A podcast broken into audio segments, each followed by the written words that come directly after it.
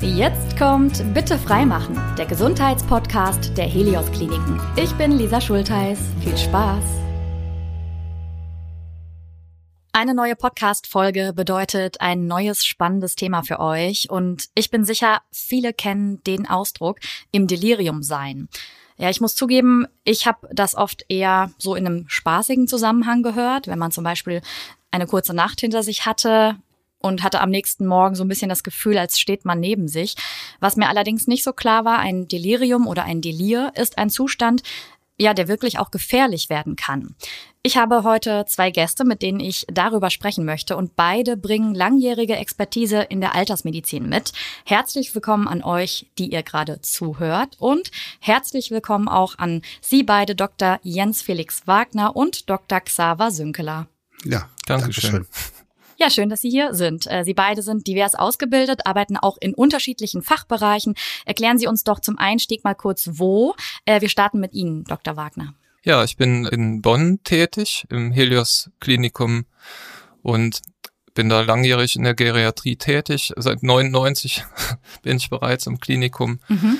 Und ja, letztendlich über den Weg als PJ-Student, so habe ich angefangen und jetzt bis zum Chefarzt. Ja, ja, so hat sich das entwickelt und bin ausgebildeter Allgemeinmediziner. Mhm. Habe dann noch den Facharzt für innere Medizin erworben und bin auch in der palliativen Medizin und natürlich auch in der Geriatrie ausgebildet mhm. und habe die entsprechenden Zusatzbezeichnungen. Okay. Dr. Sünkler? Ja, ich bin in der Geriatrie seit 2007 tätig. War zunächst Oberarzt in der geriatrischen Klinik und dann Chefarzt. Habe mehrere Abteilungen geleitet, bin von Haus aus Internist. Mhm. Okay, ja, vielen Dank. Bevor wir erklären, was genau ein Delir ist und wie es dazu kommt, möchte ich generell erstmal ins Thema heute einsteigen, weil wir auch einen Fokus eben auf die Altersmedizin legen. Wenn ich mir vorstelle, älter zu sein, ich sag mal so ja, um die 75, dann hoffe ich natürlich, dass ich weitestgehend gesund bin, dass ich zufrieden bin. Aber es gibt auch einen Gedanke, der mich beschäftigt. Zum Beispiel, was, wenn ich nicht mehr richtig denken oder erinnern kann. Ich habe auf jeden Fall Respekt davor, mein Gedächtnis zu verlieren und ähm, denke da natürlich an Krankheiten wie die Demenz. Aber es gibt ja auch noch wirklich viele andere Erkrankungen, die im Alter auftauchen können. Deswegen vielleicht erstmal die Frage, weil das auch für Angehörige herausfordernd ist. Worauf kann oder muss ich mich denn einstellen, wenn meine Eltern, wenn Oma oder Opa altersmedizinisch behandelt werden? Sie müssen sich erstmal darauf einstellen, dass es ein normales Krankenhaus ist. Auch eine geriatrische Abteilung macht das, was andere Abteilungen machen. Sie macht Diagnostik, macht Therapie auf medizinischem Sinn. Mhm. Darüber hinaus, und das ist das Spezifische eigentlich in der Geriatrie, wird ein Assessment erhoben äh, in Bezug auf die Funktionalität, auf die Mobilität, auf die Kognition und auf die emotionale Lage des Patienten um einen umfassenden Überblick zu bekommen über seine Fähigkeiten, die er noch hat und über die Fähigkeiten, die er halt verloren hat im Laufe der Jahre oder im Laufe der akuten Erkrankung. Mhm. Sie müssen sich weiterhin darüber einstellen, dass die geriatrische Therapie eine quasi ein Miteinander von medizinischer Therapie und gleichzeitig schon rehabilitativer Therapie ist. Das heißt, Therapeuten, Ergotherapeuten, Krankengymnasten, Logopäden, Psychologen sind mit eingebunden in den Behandlungsprozess, sind Teil des geriatrischen Teams. Mhm. Sie müssen sich weiter darauf einstellen, dass auch Dinge erfolgen, die in normalen Krankenhausabteilungen nicht erfolgen, zum Beispiel ein ausführlicher Medikamentencheck, weil wir inzwischen wissen, dass die medikamentöse Therapie des Alters nicht nur gute Dinge hervorbringt, sondern es auch Medikamente gibt, die ältere Patienten nicht nehmen sollten. Die werden dann in geriatrischen Abteilungen im Regelfall ausgesondert und abgesetzt. Und sie müssen sich weiterhin darauf einstellen, dass sie als Angehöriger mit einbezogen werden in die Therapie, falls notwendig, gerade wenn es um Patienten geht, die Verwirrtheitszustände, also delirante Zustände zum Beispiel aufweisen, nehmen wir häufig gerne als Bezugsperson auch Angehörige mit ins Krankenhaus mhm. auf, um eine bessere Versorgung gewährleisten zu können. Der letzte Punkt, der eine Geriatrie von anderen Abteilungen unterscheidet, ist der, dass wir uns auch sehr viel Gedanken machen über die poststationäre Versorgung. Das heißt, was passiert eigentlich nach dem Krankenhausaufenthalt? Kann der Patient noch mal zurück in seine eigene Häuslichkeit? Braucht er Unterstützung? Muss er eventuell in ein Pflegeheim? Muss er in eine weitere Rehabilitationsmaßnahme entlassen werden? Mhm. Ja. Wow, ganz schön viele Punkte und eine sehr individuelle Betreuung höre ich daraus. Da frage ich mich, was Sie zu den Medikamenten gesagt haben direkt. Geht es da um Nebenwirkungen oder sind das eher, ich weiß nicht, sind das Fehleinschätzungen? Weil wenn Sie sagen, Sie sorgen eher dafür, dass die abgesetzt werden, wie ist da der Zusammenhang? Ja, nicht, dass die abgesetzt werden, sondern wir checken schon die Medikation. Mhm. Wir wissen inzwischen, das war ja lange Jahre vollkommen unbekannt, weil die gesamten medikamentösen Studien immer an Patienten stattgefunden haben, die eigentlich gar nicht das Ziel der medikamentösen Therapie waren. Mhm. Also die allermeisten Medikamente werden eingenommen von älteren Patienten, aber die älteren Patienten waren bei allen Studien de facto ausgeschlossen.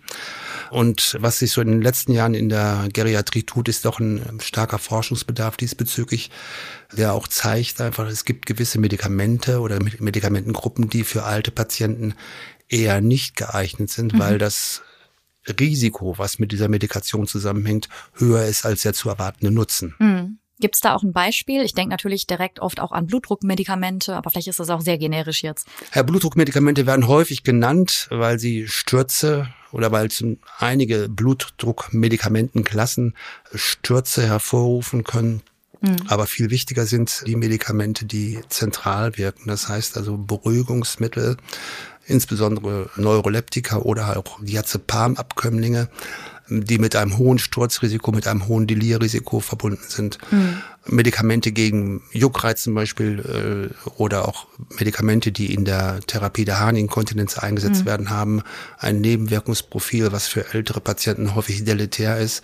Das ist das eine. Wir haben natürlich auf der anderen Seite auch Medikamente, die in zu hoher Dosis gegeben werden letztendlich äh, für den älteren Patienten, weil die Therapieziele sind ja nicht so ganz eindeutig definiert. Also um mal die Bandbreite abzuschätzen, es gibt eine große Studie, die zum ersten Mal ältere Patienten eingeschlossen hat. Das Ergebnis dieser Studie war eine Blutdrucksenkung unter 150, ist auch für alte Patienten sinnvoll. Mhm. Es war allerdings eine Studie, wo keine dementen Patienten eingeschlossen wurden. Mhm. Also Demenz war Ausschlusskriterium. Es gibt andere Studien, kleinere Studien, Registerstudien, zum Teil aus italienischen Altenheimen, die zeigen, dass eigentlich ein Blutdruck zwischen 160 bis 180 mit der längsten Lebenserwartung verbunden ist. Das sind allerdings nur Patienten, die natürlich schon gehandicapt sind in ihrer Funktionalität. Das heißt, was wir gerade lernen, ist eigentlich, dass der Sinn einer Medikation darin besteht, den passenden Patienten zu finden und auch die Therapie eventuell anzupassen. Also mhm. Patienten, die Einschränkungen haben in ihrer Mobilität, in ihrer Alltagsfunktionalität, auch in ihrer Kognition, profitieren wahrscheinlich eher von weicheren Therapiezielen als jüngere Patienten. Ja, verstehe. Da sind wir gerade dabei, wir lernen da jede, jeden Tag eigentlich was Neues, mhm. weil es auch noch nicht so lange beforscht wird, weil natürlich das auch eine Art von Forschung ist, die nicht gesponsert ist. Okay, also das läuft alles auf privater Ebene. Ja, weil kein Hersteller hat Interesse daran, dass man sein Medikament niedriger mm. dosieren könnte mm. oder auch mhm. ganz weglassen mm könnte bei mhm. älteren Patienten. Verstehe. Ja, spannend. Wow, jetzt sind wir direkt schon sehr tief auch eingestiegen, aber finde ich ja sehr interessant, das so zu hören und auch eben, dass es da sehr, sehr notwendig ist, gerade einfach viel zu forschen. Alt zu sein sag ich mal, ist ja immer relativ. Deswegen äh, frage ich hier mal ganz konkret, wie alt sind denn PatientInnen, die Sie in der Geriatrie so behandeln? So das Einstiegsalter sollte bei ungefähr 70 Jahren liegen. Mhm. Im Schnitt sind die Patienten sicher älter, die bei uns liegen. 70-Jährige sind ja heutzutage total fit, wenn man sich so überlegt, was war 70 vor 20 Jahren mhm. und was ist 70 heute. Man steht ja voll im Leben. Ja. Und es ist schon so, dass die Patienten 80 Jahre und älter sind, die bei uns in der Geriatrie liegen und entsprechende Begleiterkrankungen dann auch irgendwann mal haben.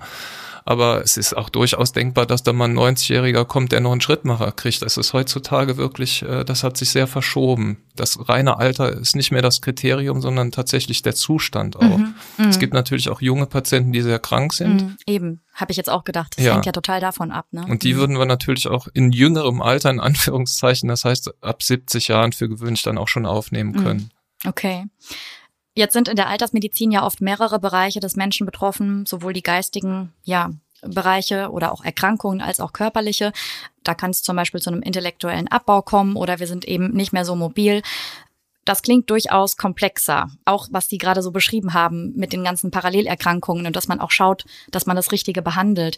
Es gibt die geriatrische Komplexbehandlung. Was ist da das Ziel? Hat Herr Sünkler im Prinzip ähm, am Anfang schon ganz präzise Ach, beschrieben. ja, genau. Das ah, ist eine okay. Kombination mhm. von einer Behandlung einer akuten Diagnose, also mhm. zum Beispiel Zustand nach Hüft-OP, mhm. ganz frisch. Und begleitend wird zu dieser medizinischen Behandlung eben diese frührehabilitative Komplexbehandlung, so nennt sich das, ja. durchgeführt mit den verschiedenen Berufsgruppen. Also mhm. der Patient erhält die auf ihn zugeschnittene Therapie, mhm. ob da jetzt eine Ergotherapie oder eine Physiotherapie mhm. dabei ist, das ist dann von der Diagnose auch sicher abhängig. Mhm. Und in dem Rahmen wird halt einfach versucht, den Zustand, wie er vorher war, möglichst gut wiederherzustellen. Mhm. Okay.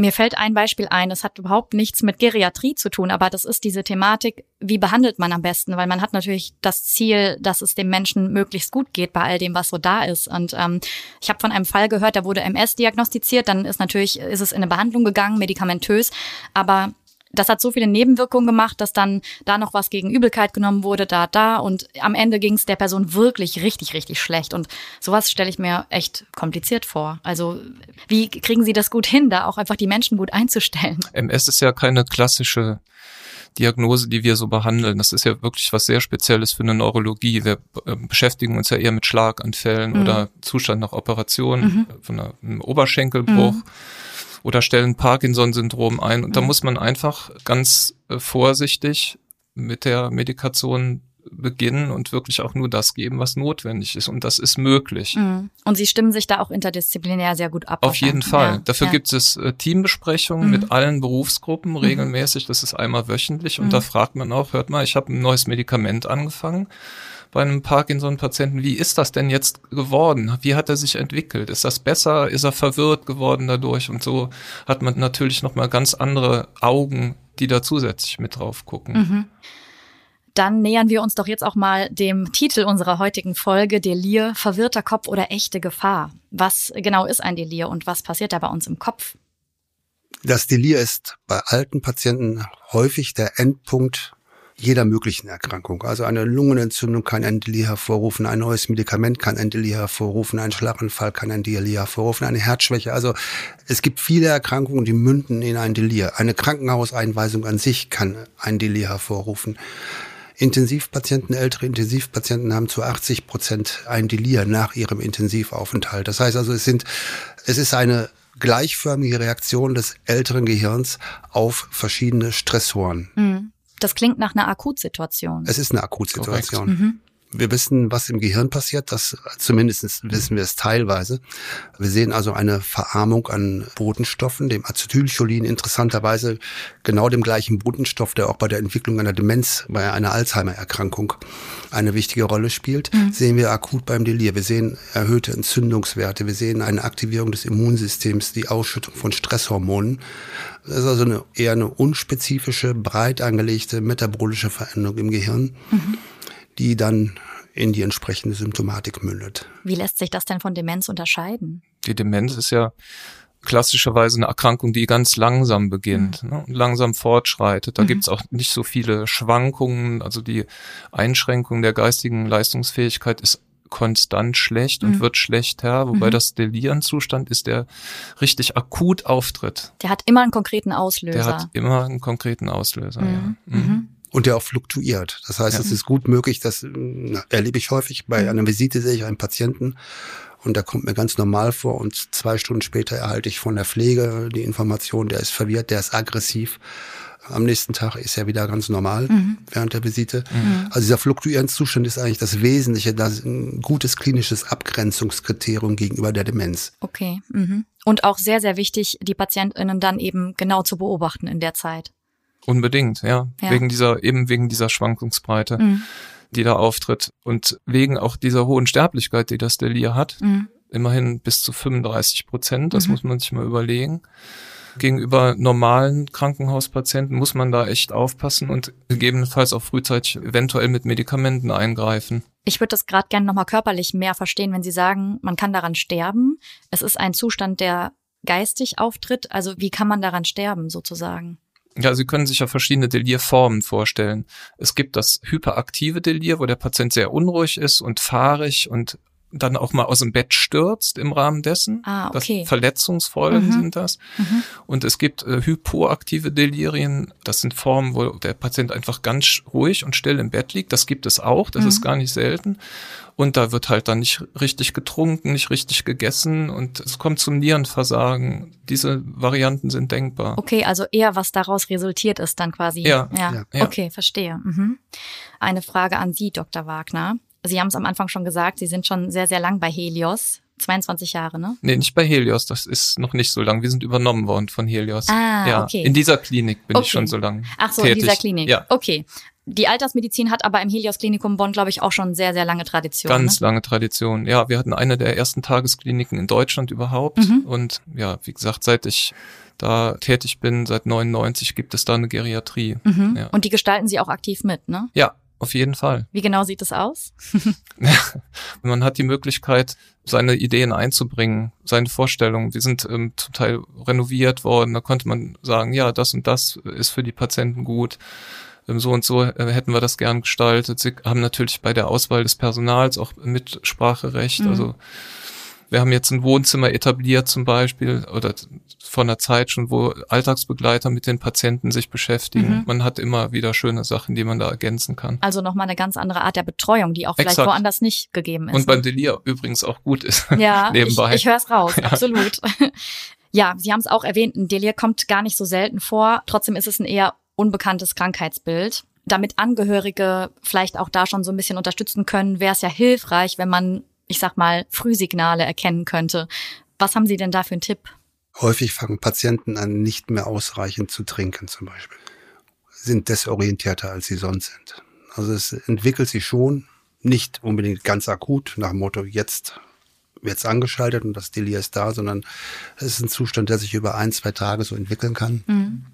Es ist aber, glaube ich, das ist das Schwierige, dass es für die Angehörigen natürlich schwierig ist, das so abzugrenzen gegenüber dem normalen Alltag, der ja schon verändert ist, wenn man einen dementen Angehörigen versorgt. Ja. Die fehlende Kognition wird zunächst immer mal auf die Demenz geschoben und man weiß ja, eine Demenz wird auch schlechter. Also da denkt kein Mensch daran, dass sich ein Delir entwickelt. Mhm.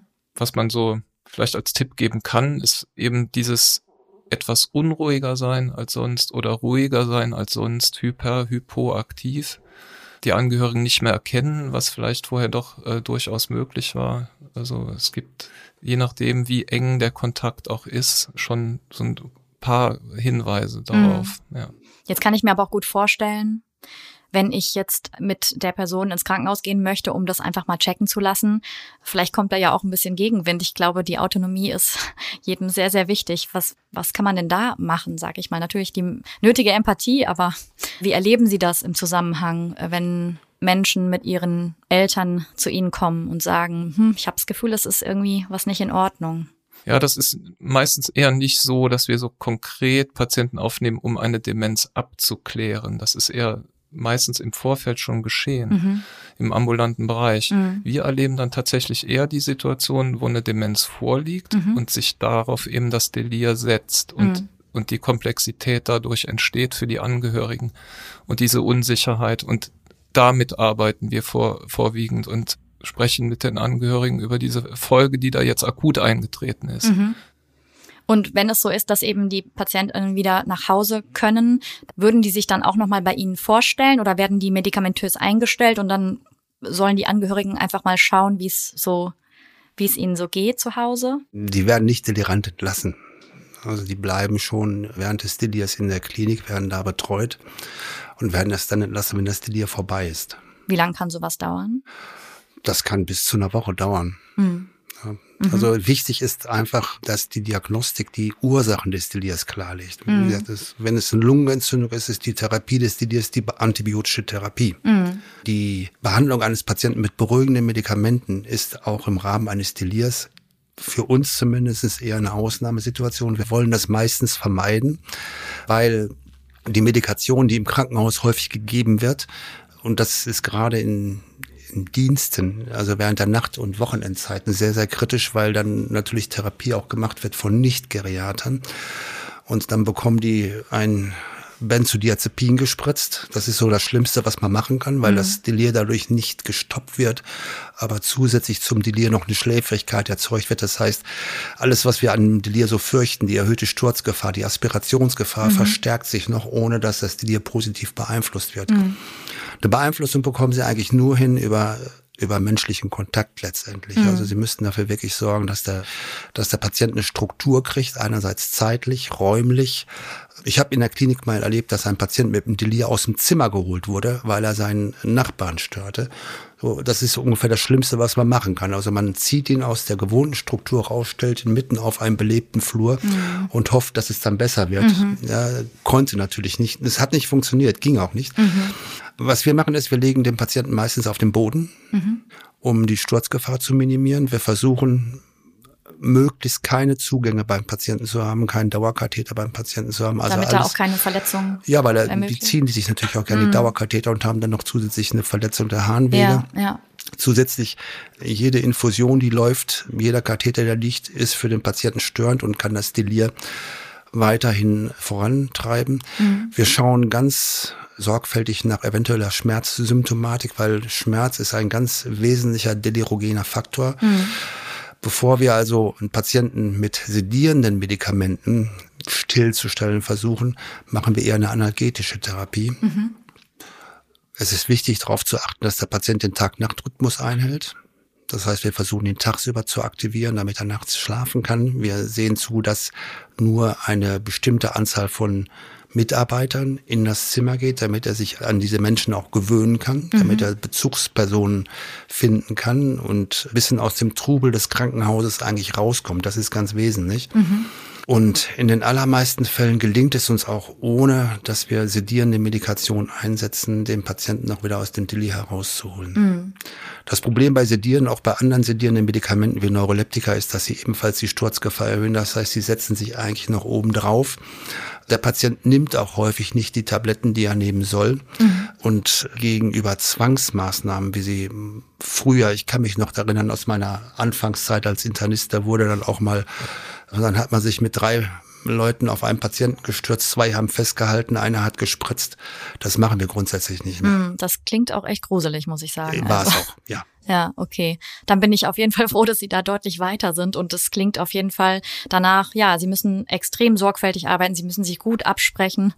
Gerade, glaube ich, wenn es Übergaben sind. Ne? Sie hatten gerade gesagt, wenn Sie dann nachts nicht da sind, dann ist es sehr, sehr wichtig, dass die Menschen da sehr gut betreut werden und man da richtig agiert sozusagen. Ja, man muss das in der Klinik halt auch verbreiten. Mhm wie so ein älterer Patient behandelt werden mhm. sollte in so einem Fall des Deliriums. Mhm. Das ist natürlich in anderen Fachabteilungen fremd, diese medikamentöse Therapie, die dann auch mal im Akutzustand sein muss. Und da wird teilweise ja tatsächlich das, ich sag mal, das Falsche gegeben. Und wenn man sich müht, das unter den Kollegen zu verbreiten und das äh, zu vermitteln, was da so Lega Artis ist und mhm. was man machen sollte, dann, dann geht das auch. Mhm. Also bei uns in der Klinik ist es tatsächlich so, wir wurden anfänglich viel angerufen. So, sag mal, der ist jetzt durcheinander, was machen wir denn? Und das verbreitet sich aber jetzt zunehmend über die Jahre auch bei den äh, jüngeren Kollegen, dass die auch wissen, was sie zu tun haben. Das also ist sie ganz werden schön. explizit konsultiert sozusagen ja. dann auch, mhm. ne? Mhm. Interessant. Also so ernst hätte ich es dann doch nicht eingeschätzt und ich finde es wichtig, das zu verstehen. Und deswegen ist es, glaube ich, auch für Angehörige spannend zu erfahren, was man denn da ja beachten kann, aber wo man vor allen Dingen auch Hilfe bekommt.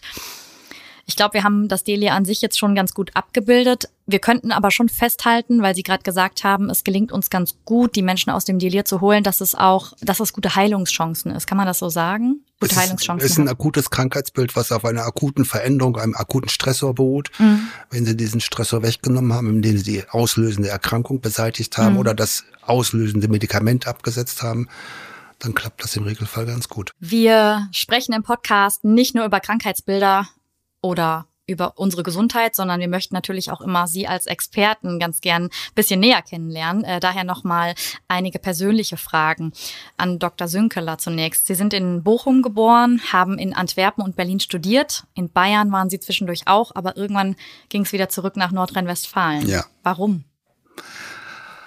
Ich bin offiziell schon Rentner und ich war zehn Jahre lang im evangelischen Krankenhaus Oberhausen tätig zuletzt. Bin da in die Rente gegangen und das hat mir nicht gut gefallen. Ich habe die Stelle in Bayern angeboten bekommen. Die habe ich zugesagt, weil ich dachte, das ist gar nicht so schlecht. Wir wollten uns auch personell ein bisschen verändern, mhm. aber das war dann doch ja, der Griff ins Klo. Okay, weil der Süden doch nicht ihrs ist. Genau. okay. Ja, das ist ja auch nett hier, finde ich. Also. Genau, das ist der Grund. Ja. Und warum ist es die Altersmedizin geworden? Reiner Zufall.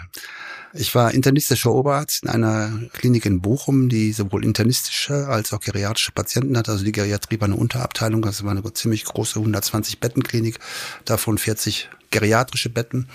Und ich muss ganz ehrlich sagen, als ich als internistischer Oberarzt da war, ich habe die Intensivstation gemacht, ich habe endoskopiert und ich fand das mit der Geriatrie immer so ein bisschen merkwürdig. Ich habe mir gedacht, was machen die Geriater da? Die treffen sich immer und reden immer. Also es klang nach einem entspannten das, Arbeitstag, äh, ja, oder? Nein, tun sie immer. Nein, nein, nein. Ich hab, nee, das dachte ich, nee, das ist irgendwie nichts. Und ich habe eigentlich aber erst dann mit der Zeit dann auch mitbekommen, dass das für sehr viele Patienten genau die richtige Herangehensweise war, weil wir auch in der inneren Medizin haben sie meistens ja doch eher hochbetagte Patienten. Ja, dass sie mal einen 50-Jährigen haben, ist zumindest in so allgemein internistischen Abteilungen die Ausnahme. Hm. Die Krankenhauswelt ist geriatrisch geworden, ja. Und ich fand, dass viele Probleme, die wir auch auf der Inneren hatten, in der Geriatrie dann letztendlich besser gelöst worden mhm. sind. So bin ich da in den Kontakt gekommen und habe mich dafür interessiert, haben dann auch die Ausbildung da gemacht. Mhm. Ja. Also eigentlich wie die Jungfrau ans Kind. Dr. Wagner, Ihr Team konzentriert sich in Bonn auch darauf, die alterschirurgisch und alterstraumatologischen Kompetenzen auszubauen und auch darauf, mit anderen Kliniken zu kooperieren. Wo geht's denn da noch hin, die kommenden Jahre? Was oder was wünschen Sie sich auch für Ihren Fachbereich? Ja, wir waren tatsächlich die Klinik in Bonn, die das erste alterstraumatologische Zentrum da gegründet hat und haben inzwischen eine Kooperation mit der Uniklinik Bonn, und mit dem Krankenhaus in Wesseling. Und es ist natürlich unser großer Wunsch, dass sich das auch noch auf andere Kliniken äh, weiter ausdehnt. Mhm. Und äh, wir können durchaus sagen, dass äh, die Alterstraumatologie eines unserer Spezialgebiete inzwischen ist, ja. Mhm. Interessantes Gebiet. Man kann schnell viel helfen. Mhm. Ja. Wie ist das bei Ihnen, Dr. Sünkeler? Ich habe am Anfang rausgehört, mehr Forschung, damit Sie da einfach auch weiterkommen. Ja, also wir kooperieren eng auch mit unseren Unfallchirurgen. Mhm. Das war aber in allen geriatrischen Kliniken eigentlich der Fall. Also Unfallchirurgie und Geriatrie sind eigentlich Schwestern, muss man sagen. Geworden, ja. Wenn man es sich anguckt, wünschenswert ist natürlich auch angesichts, wenn man sich die Bevölkerungspyramide anguckt, eine Geriatrisierung des Krankenhauses an und für sich. Mhm. Weil 90 Prozent der geriatrischen Patienten in einem Krankenhaus liegen nicht in der Geriatrie, sondern liegen auf anderen Fachabteilungen.